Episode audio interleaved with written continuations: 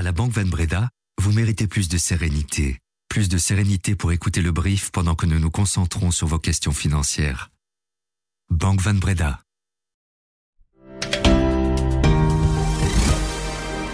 Nous avons imaginé le slogan 1 degré 5 pour rester en vie et nous avançons dans ce domaine avec pour principe que nous sommes tous égaux. Les voix de toutes les parties doivent être entendues. Que l'on soit grand ou petit, nous devrions tous contribuer à la solution. Bonjour à tous, celui que vous venez d'entendre, c'est Amena Yovoli, le négociateur fidjien. Et il rappelle ce que tout le monde devrait avoir en tête, préserver la planète.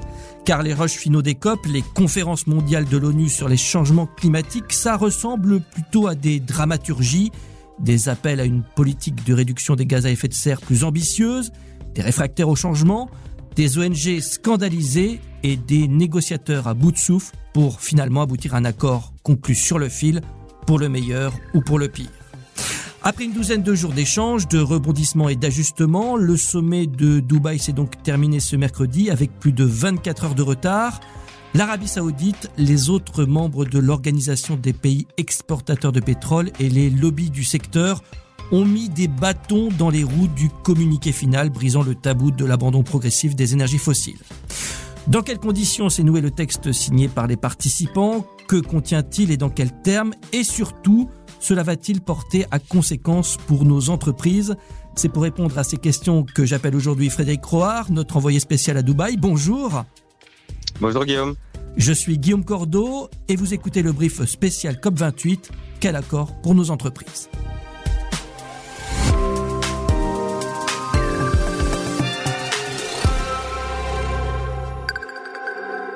Frédéric Roard, vous êtes donc immergé pendant une semaine au cœur des discussions dans la fameuse zone bleue où se tiennent les négociations officielles.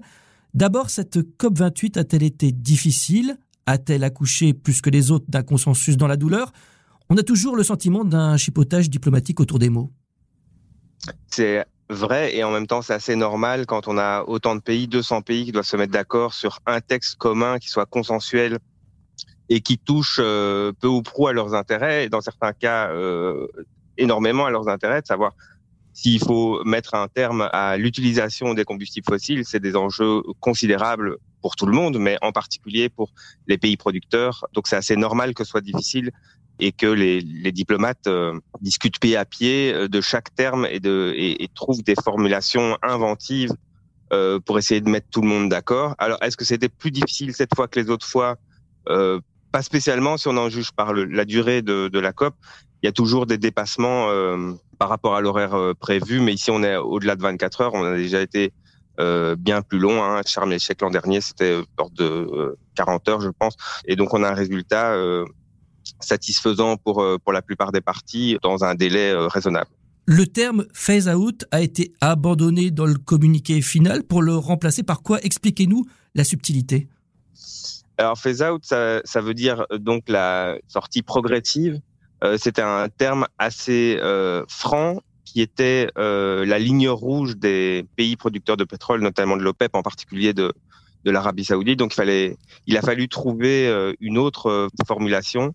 Et en anglais, ça a donné transitioning away.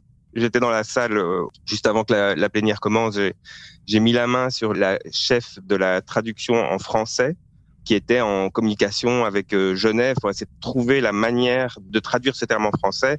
Il y a une notion euh, de durée euh, qui est moins claire, moins nette, et donc ils ont choisi transiter vers une sortie de. Donc, bon, ça veut dire à peu près la même chose, mais d'une manière un peu plus acceptable pour les pays producteurs.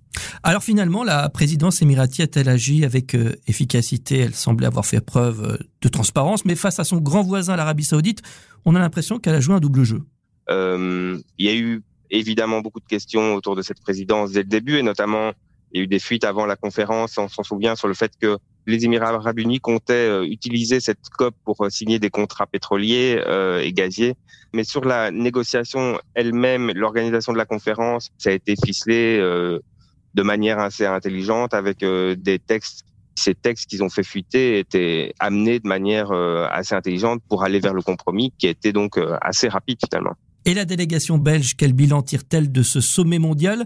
Je vous propose d'écouter son chef, Peter Wittouk. C'était pas évident jusqu'à la fin, mais on a vraiment changé le cap. Hein, et maintenant, c'est au pays de commencer à préparer leur prochain plan national qu'ils doivent rendre dans deux ans, mais aussi à la communauté internationale en dehors de cette sphère onusienne. Euh, on avait déjà eu euh, la COP précédente un signal très fort à la Banque mondiale, aux banques euh, de développement. Donc ce message-là, il a été renforcé et complété avec des messages au secteur privé, au secteur banquier plus largement. Les banques centrales sont mentionnées, les banques commerciales sont mentionnées. Donc un vrai signal vers le monde réel, enfin, comme on dit parfois ici.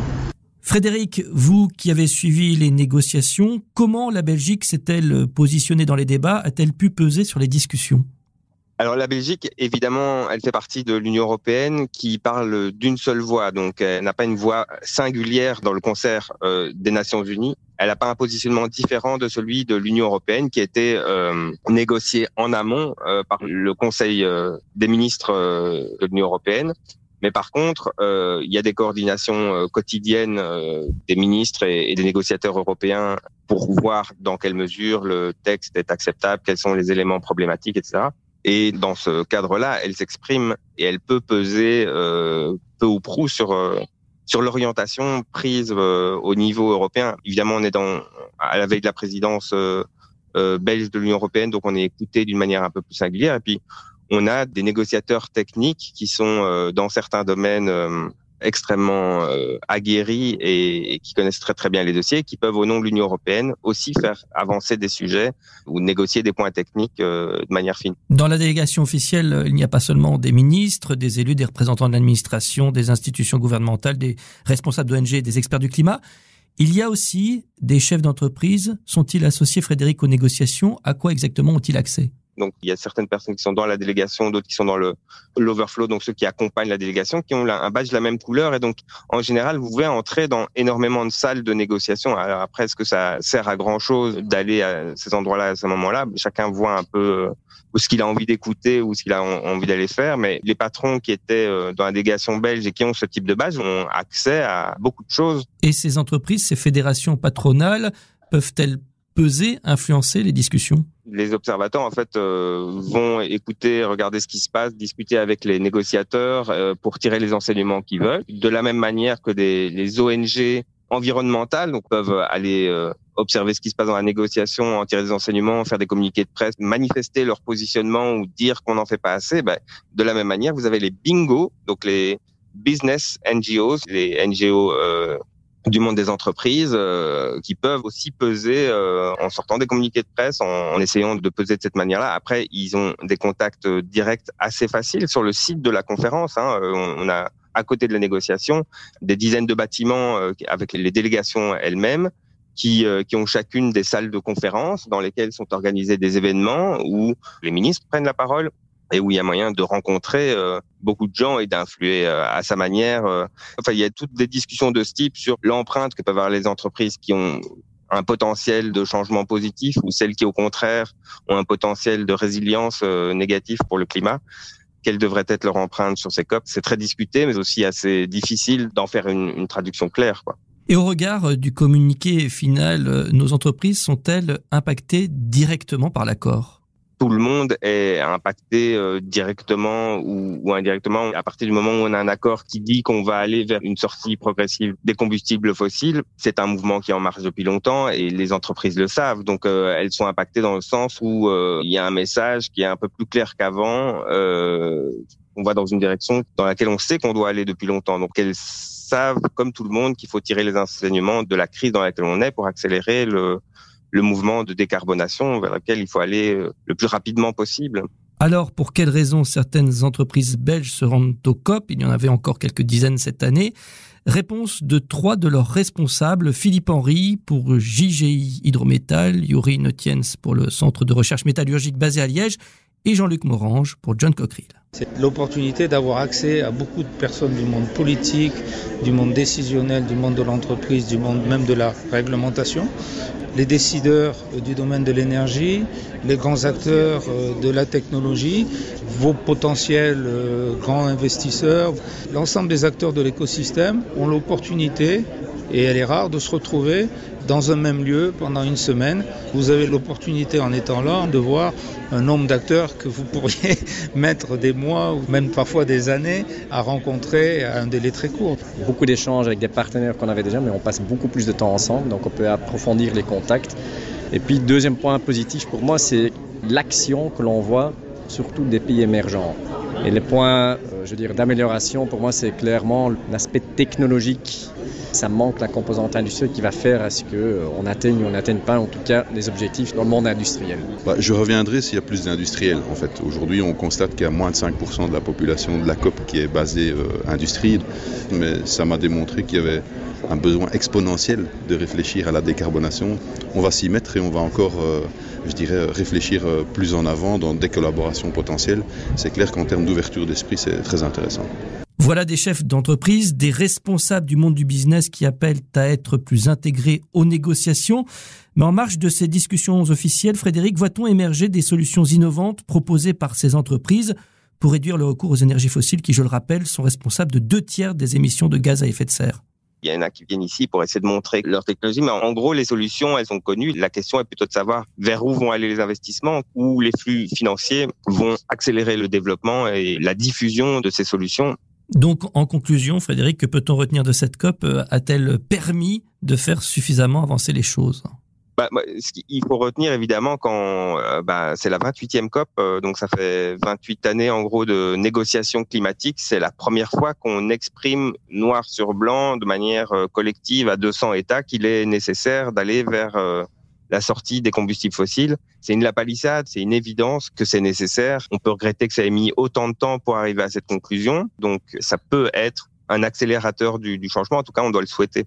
Et je vous propose également, pour résumer, d'écouter Rebecca Thyssen, spécialiste des négociations à Climate Action Network, un réseau qui regroupe euh, plus de 1900 organisations de la société civile.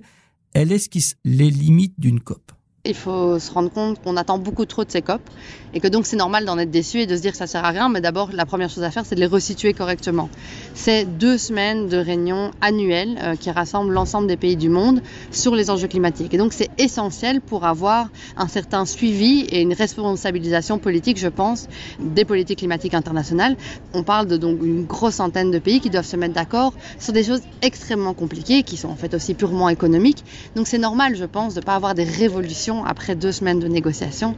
La deuxième chose, je pense qu'en tant qu'ONG, on a décidé de continuer à investir ces processus parce qu'on sait très bien que si on n'était pas là, ce serait probablement encore pire notamment parce que d'autres acteurs euh, tentent aussi d'influencer ces processus, notamment euh, les lobbies de l'énergie fossile par exemple. Donc on est aussi là pour contrer ces tactiques et aussi peut-être pour rendre ces processus plus transparents, parce qu'on se rend compte aussi que parfois quand on essaie de traduire ce qui se discute ici en langage humain, entre guillemets, c'est très compliqué. Euh, les citoyens et les, journalistes ont parfois du mal à, à traduire, et donc je pense qu'on a un rôle aussi à jouer dans ce sens-là vulgariser la matière scientifique pour sensibiliser le plus grand nombre. C'est sur cette réflexion que nous allons conclure ce podcast. Merci Frédéric Roard d'avoir été avec nous. Avec plaisir. Bon vol, je rappelle que vous êtes journaliste spécialiste des questions internationales à l'ICO. Et si vous voulez en savoir plus sur le sujet, je vous recommande évidemment les articles de Frédéric. Vous trouverez une sélection de liens dans les notes de ce brief. Belle journée à tous. À retenir de notre discussion que l'accord final de la COP28 à Dubaï mentionne une première transition hors des énergies fossiles, que les entreprises sont de plus en plus intéressées et présentes et qu'elles estiment utile de se déplacer au COP pour avoir une idée plus large des problèmes climatiques. À très bientôt.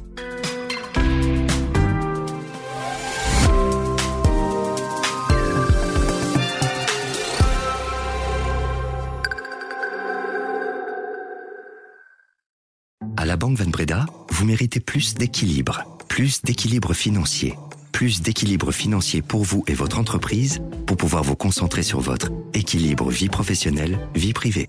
Vous méritez également plus de Banque Van Breda pour votre vie professionnelle et privée.